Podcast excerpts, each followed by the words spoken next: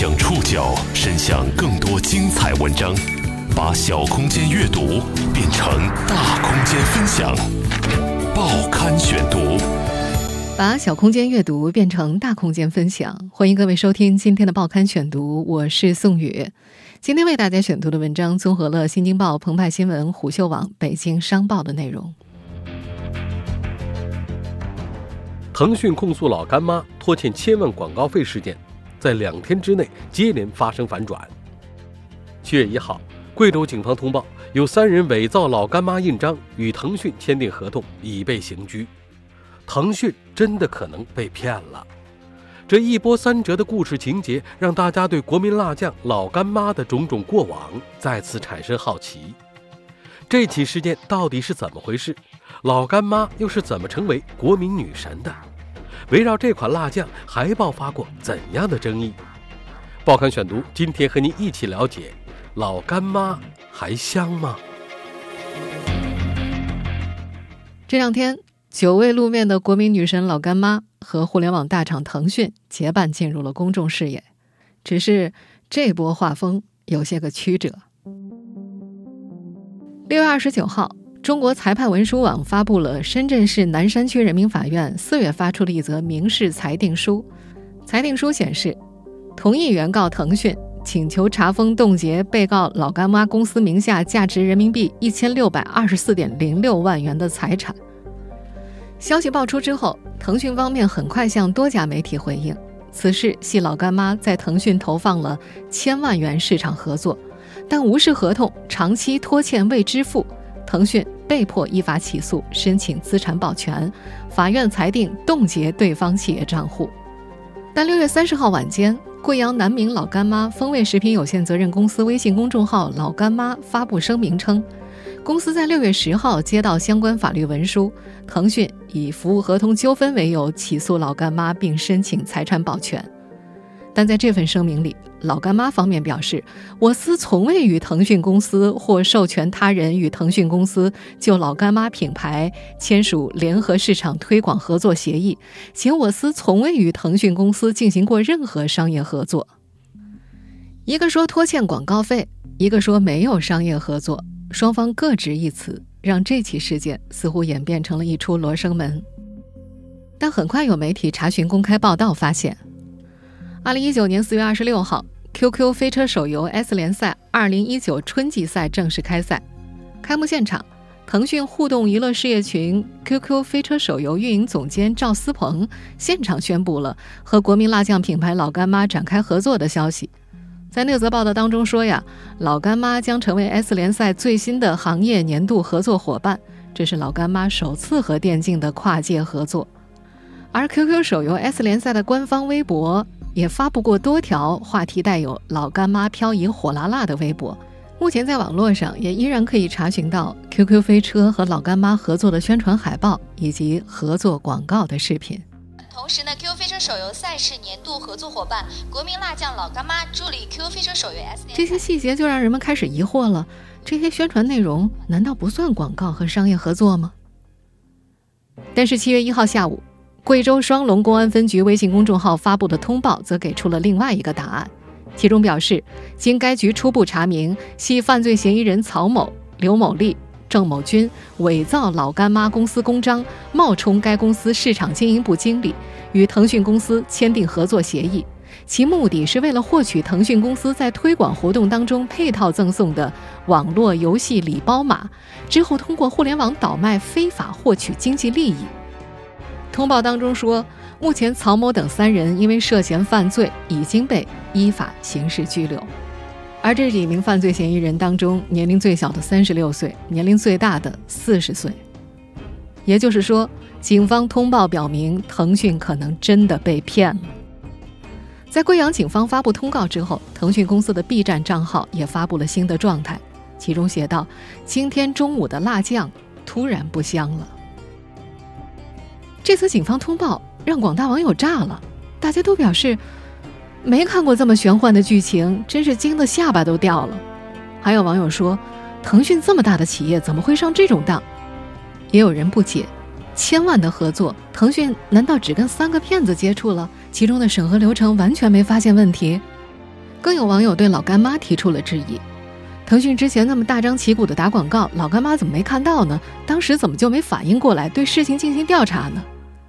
支付宝方面也迅速蹭了一把热点，官博转发相关通报，表示希望天下无假章，还贴出了支付宝宣布用区块链解决供应链金融萝卜章假合同问题的报道。老干妈和腾讯的广告纠纷可能是一场诈骗案件。由于案件细节还有待调查，我们尚且不知道这一事件的未来走向到底如何。但这波曲折剧情也让大众再度对老干妈产生了好奇。这些年，老干妈是怎么发展成为国民女神的？报刊选读继续播出：老干妈还香吗？在贵阳南明老干妈风味食品销售有限公司的官网上有这样一句话：“有华人的地方就有老干妈。”这样的发展规模，是一九九六年之前还在卖凉粉补贴家用的陶华碧断然没有预料到的。陶华碧原名陶春梅，一九四七年出生于贵州遵义一个偏僻的山村。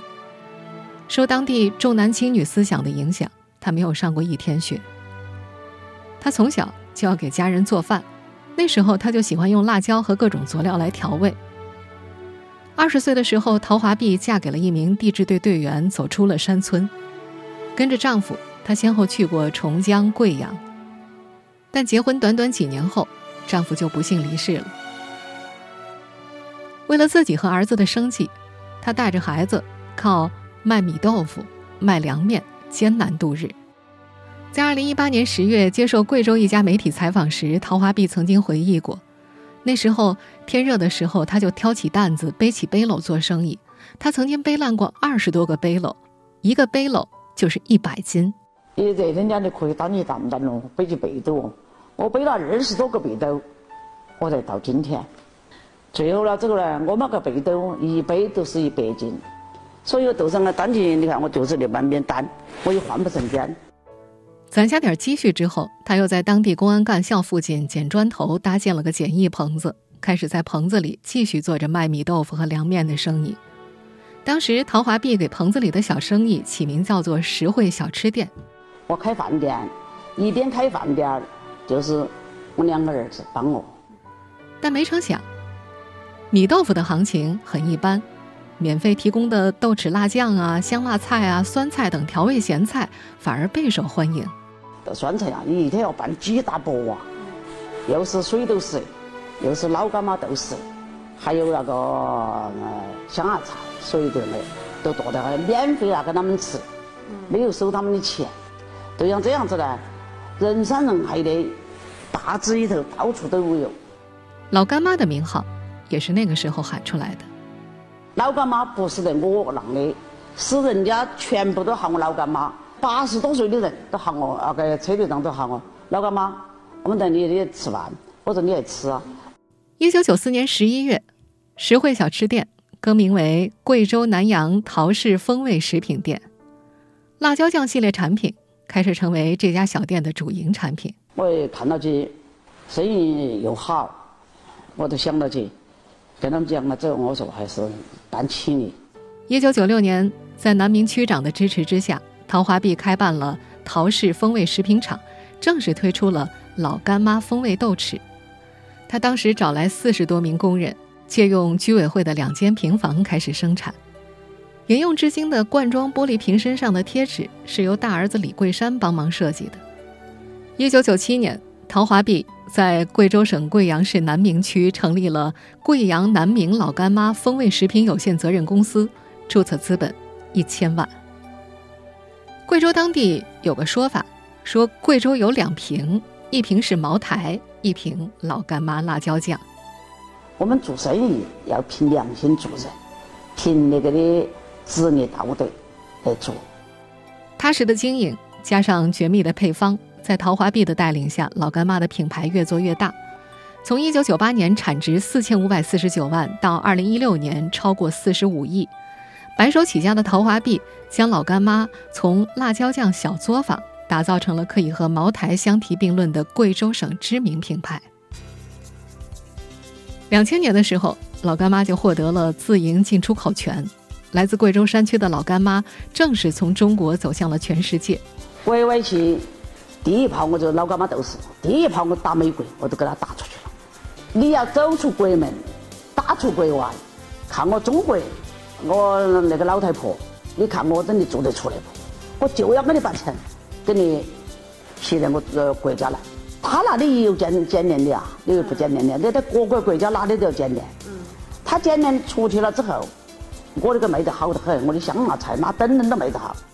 在二零一一年时，老干妈就已经出口欧洲、美国、澳大利亚、新西兰、日本、南非、韩国等国家和地区，还通过了美国 FDA 认证。老干妈很快征服了不同国家民众的味蕾。在二零一二年的时候，老干妈还曾经登上过美国的奢侈品网站 Guild，被誉为全球最顶级辣酱。外国朋友们开始尝试着用老干妈蘸牛排、蘸饼干、蘸面包、蘸冰激凌。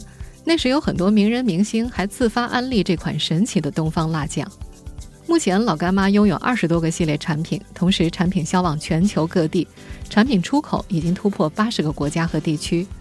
如今，在海外几乎所有的华人超市与大部分大型商超当中，都可以看到这款辣酱的身影。做大后的老干妈逐渐引发资本市场关注，但作为创始人的陶华碧却一直对资本市场保持警惕。报刊选读继续播出：老干妈还香吗？二零一五年和二零一六年。陶华碧分别以七十亿元和七十五亿元的个人财富排在胡润百富榜的第四百八十七位和第四百七十三位。做大之后的老干妈也逐渐引发了资本市场的关注。二零一八年七月二十五号，深交所副总经理王红一行联合贵州证监会、贵州省金融办赴贵州货车帮科技有限公司、贵州南阳老干妈风味食品有限公司、贵州医术连锁药业有限公司进行调研。这条消息一被爆出，立刻引发了市场上对于老干妈上市的猜想。但是陶华碧本人却始终刻意保持着和资本市场的距离。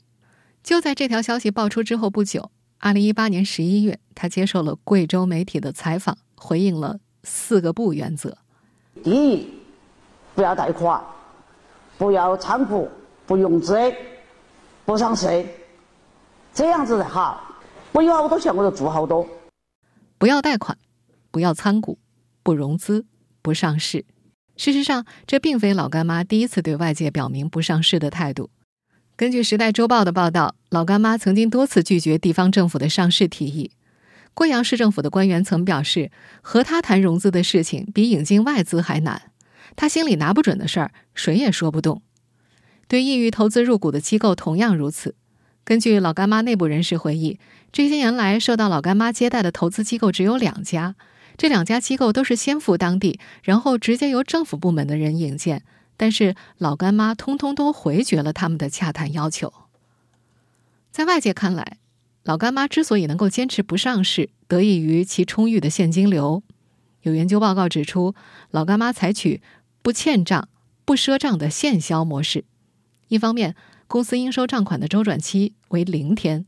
公司现金流充裕，另一方面，应付账款的周转期同样也是零天，而同行业的主要公司应付账款的周转期都在三十天以上。虽然公司不欠账不赊账的现销模式没有充分利用供应链资金，但是老干妈不欠账的管理模式也吸引了优秀的上游原材料供应商，公司较好的信誉赢得了上游供应商的信赖。在很大程度上稳定了上游供货渠道，保证了生产供应和产品质量的稳定。打下一片江山后，年纪渐长的陶华碧逐渐退居二线，两个儿子开始扛起大旗。换了掌舵人的老干妈，画风渐渐变了。报刊选读继续播出：老干妈还香吗？二零一四年六月，陶华碧退股，保留董事长职位。二儿子李辉更名为李妙行，继续与大哥李桂山一同持有老干妈股份。李妙行和李桂山分别持有老干妈百分之五十一和百分之四十九的股份。在分工上，李桂山负责销售，李妙行负责生产。从二零一七年开始，陶华碧就不再出现在胡润百富榜上，取而代之的是他的两个儿子。二零一九年，二人均以四十五亿元的财富排在胡润百富榜的第九百一十二位。与陶华碧相比，他的两个儿子在公司经营上也不再像他那么专一了。企查查数据显示，李妙琴和李桂山分别又各自拥有四家以及十一家公司。李妙琴所拥有的其余四家公司全部都和老干妈业务相关，而哥哥李桂山则拥有不少其他领域的生意。例如，他从2014年开始百分之百持有昆明景泰大酒店有限公司，从2012年开始持有昆明桂山天阳房地产开发有限公司百分之四十九的股权。此外，还认购了宁波后阳方舟、宁波后阳再德等多家有限合伙企业的份额。而这些合伙企业则投资了新三板挂牌企业云南维和药业、华龙证券等等。老干妈换了掌舵人，企业风格也有所改变。在陶华碧掌舵时期的老干妈曾给外界留下过不打广告的印象，但最近几年，老干妈却开始四处刷存在感。二零一八年九月，老干妈和一家潮牌合作的卫衣在纽约时装周中国日活动引发关注。这件印有老干妈 logo 和国民女神字样的卫衣被称为土味时尚的代表作。与此同时，老干妈的天猫旗舰店还曾推出过九十九瓶老干妈加定制卫衣，还有满一千九百九十九送卫衣等活动。登陆纽约时装周被认为是老干妈从土走向潮的转折点，它的意图不难理解：借联名合作，放大其在国内外的品牌价值，实现破圈。在那一时期的众多宣传文章当中，类似“卫衣被一抢而空”“海外华人求代购”的说法比比皆是。除了登陆纽约时装周，老干妈近年的知名营销品牌案例还有：2018年年底以火辣酵母的噱头联手男人装推出定制礼盒，还在2019年和聚划算一起推出了土窑味儿 MV 广告“拧开干妈”等等。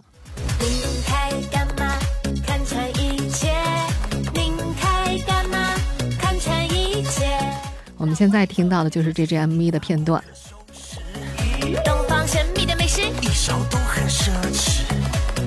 界都有粉丝。秘密绝不止都吃老干妈，看穿一切，把所有不划算变划算。广告虽然做的多了，但老干妈的营收却开始下滑了。根据北京商报报道，二零一七年老干妈就出现了收入下滑的状况，当年的收入是四十四点四七亿元。二零一八年收入再次下滑到四十三点八九亿元。老干妈收入下滑有多方面的原因。早在二零一五年就有媒体爆出，兄弟二人掌管老干妈之后，为了节约成本，放弃口味更好的贵州辣椒，转而选择更加便宜的河南辣椒。根据当年那家媒体的报道，前者单价大约是十二到十三块钱一斤，后者大约只要七块钱一斤。而老干妈系列产品的单品价格一直保持在八块到十五块之间。在被爆出这件事情之后，社交媒体上关于老干妈口味的吐槽明显增多了，变味儿、不好吃，成了这个靠口味起家的品牌新的关键词。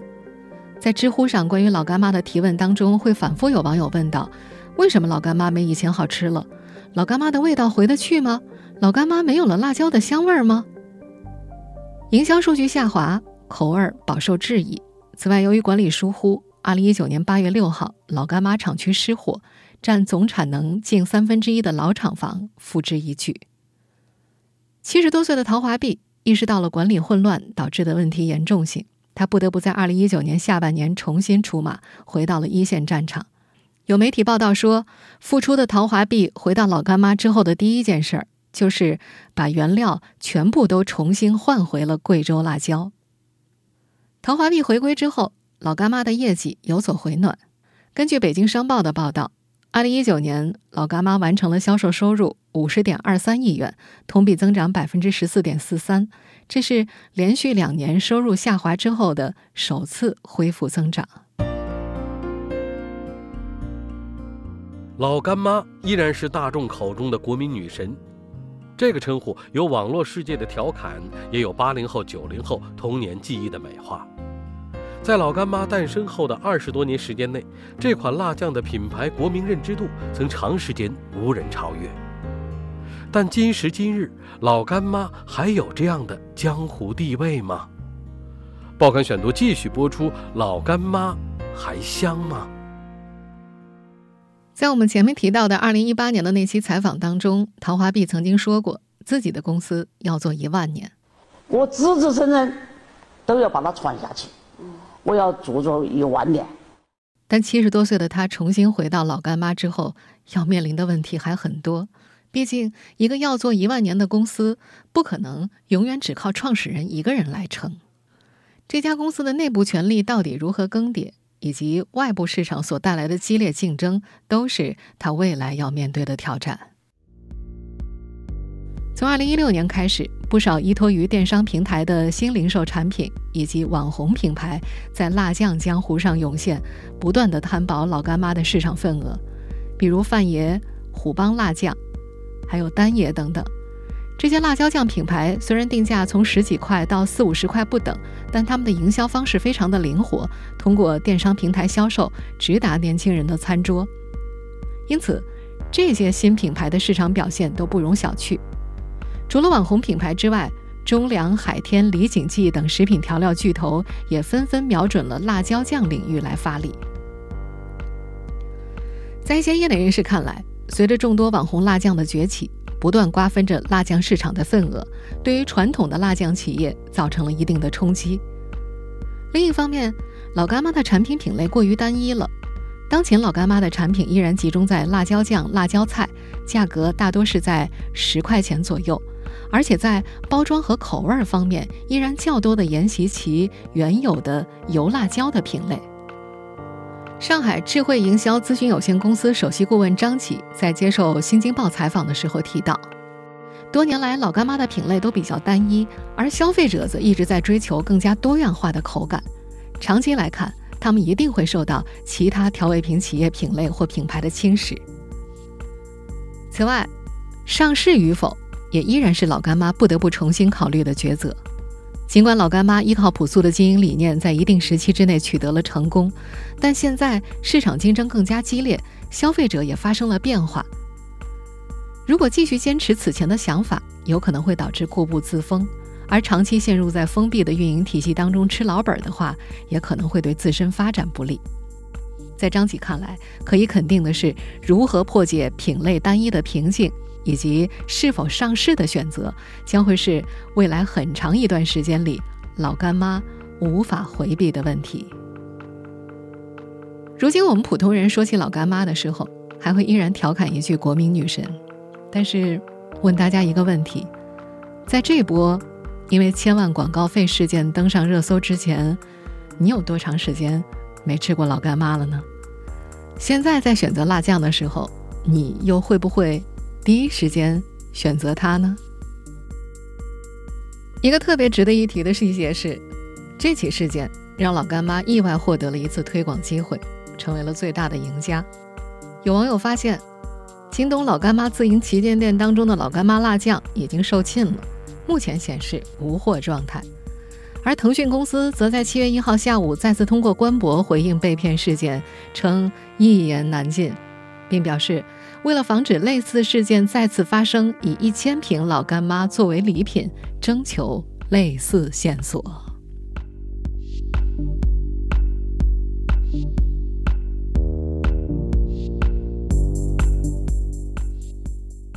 听众朋友，以上您收听的是《报刊选读》，老干妈还香吗？我是宋宇。感谢各位的收听。今天节目内容综合了《新京报》、澎湃新闻、虎嗅网、北京商报的内容。收听节目复播，您可以关注《报刊选读》的微信公众号“宋宇的报刊选读”。我们下期节目时间再见。